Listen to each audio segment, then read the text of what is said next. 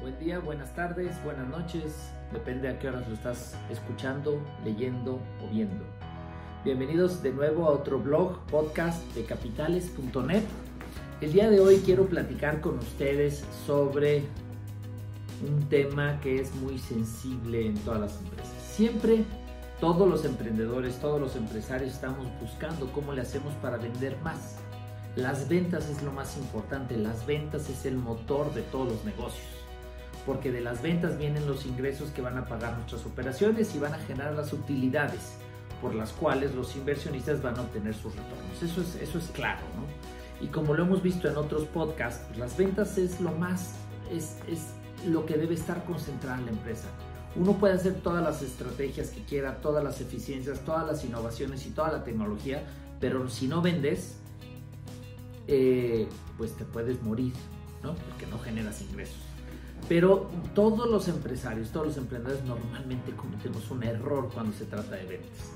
Y uno de esos errores, déjenme platicarlos con, con una historia, ¿no? Una historia de un jardinero que iba por una calle todos los, todos los todos los meses, todos los, todos los días. Y tenía sus clientes de jardinería y llegaba y cortaba el pasto, cortaba las plantas y cobraba y luego se iba a la casa que sigue. Y este, este jardinero con este afán de decir, oye, ¿cómo le hago para ser más rentable? ¿Cómo le hago para vender más? Entonces pues, se le ocurrió un día, pues un cliente que estaba viendo vio que pues, la canaleta de la casa estaba llena de hojas y que eso estaba tapando el drenaje de estas canaletas. Entonces le sugirió a su cliente decir, oiga, ¿por qué no me permite yo hacerle el trabajo de eh, limpiarle las canaletas? Entonces el jardinero dijo, pues ya estoy aquí atendiendo al cliente, pues si el cliente me acepta la venta, pues voy a generar con el mismo cliente dos ventas. Y entonces le voy a vender y le voy a limpiar las canaletas. Y efectivamente el cliente le dijo, adelante, órale, pues cuánto me cobras, le pareció bien el precio y le dijo adelante. Y entonces el jardinero dejó de cortar el pasto, terminando de cortar el pasto, subió al techo de la casa y empezó a limpiar las canaletas, ya limpió.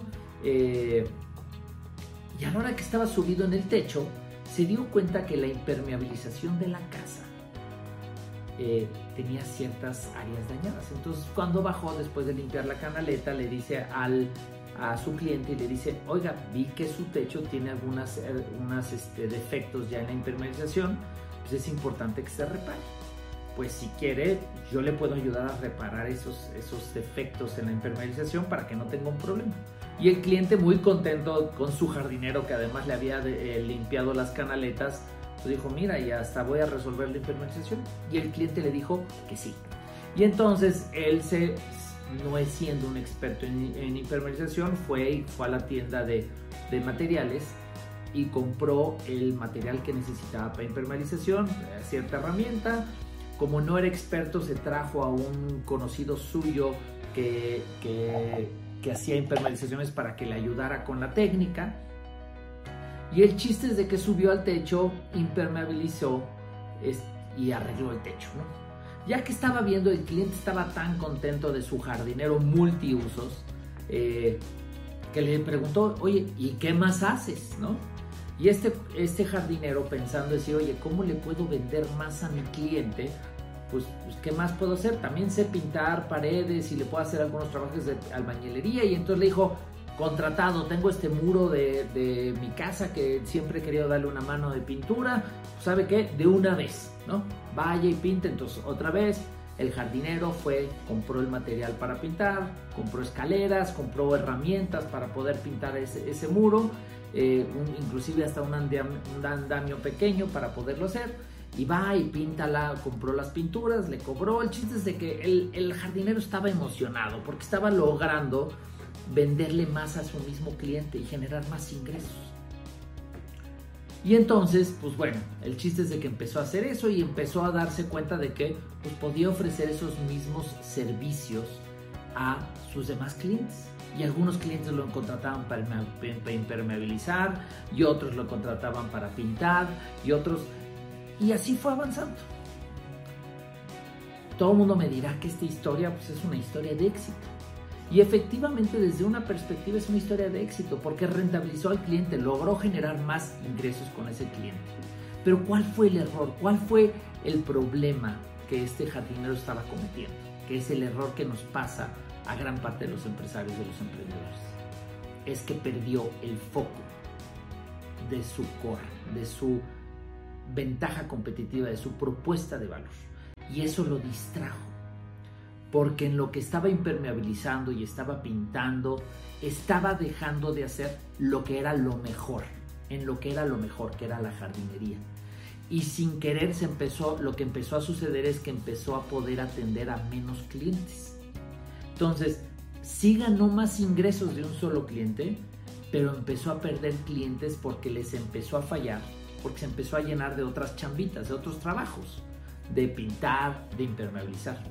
Y otra de las cosas también que, que cometió error es, para él poder hacer la impermeabilización, pues compró todo el equipo, el soplete, materiales que necesita para poder hacer impermeabilización. Y cuando se puso a pintar también compró equipos y activos que necesitaba para poder pintar, escaleras, herramientas que no necesitaba para jardinería. Y el problema de eso es que cuando la persona, el jardinero, estaba pintando, estaba usando las escaleras, pero el equipo de impermeabilización y el equipo de jardinería estaba detenido, estaba guardado, no estaba produciendo. Si eso lo ven desde un punto de vista financiero, sus activos estaban empezando a ser ineficientes. Sin querer estaba perdiendo dinero porque dinero que tenía invertido en los activos no estaban produciendo, le estaban costando. Y entonces, pues sí, estaba generando una venta por, por pintar, ¿no? Y estaba usando el equipo de pintar. Pero cuando luego iba a, hacer jardinería a la casa de al lado, todo su equipo de impermeabilización y su equipo de pintura estaba ahí detenido, sin que trabajara, sin que fuera productivo. Y entonces empezó a perder clientes y empezó a ser ineficiente con el manejo del dinero porque tenía activos que no se estaban usando, que estaban ahí detenidos. Y todo con este afán de querer vender más y generar más ingresos. Y ahí está el error. Uno de los grandes errores que cometemos todos los empresarios y todos los emprendedores es que no nos enfocamos. No nos enfocamos a ser los mejores en algo. Cuando uno se enfoca en ser el mejor en algo, destaca, brilla, es totalmente eficiente. Tal vez lo que tendría que haber creado este jardinero es pues reclutar más gente para poder abarcar más casas, siendo el mejor jardinero de la cuadra, siendo el mejor jardinero de la colonia. Y si ya se metió a la impermeabilización y a la pintura, tal vez lo que debería haber hecho este jardinero es crear equipos de trabajo para que su equipo estuviera funcionando mientras él estaba pintando, pues otros estaban cortando el pasto y otros estaban impermeabilizando y empezando a ser eficientes.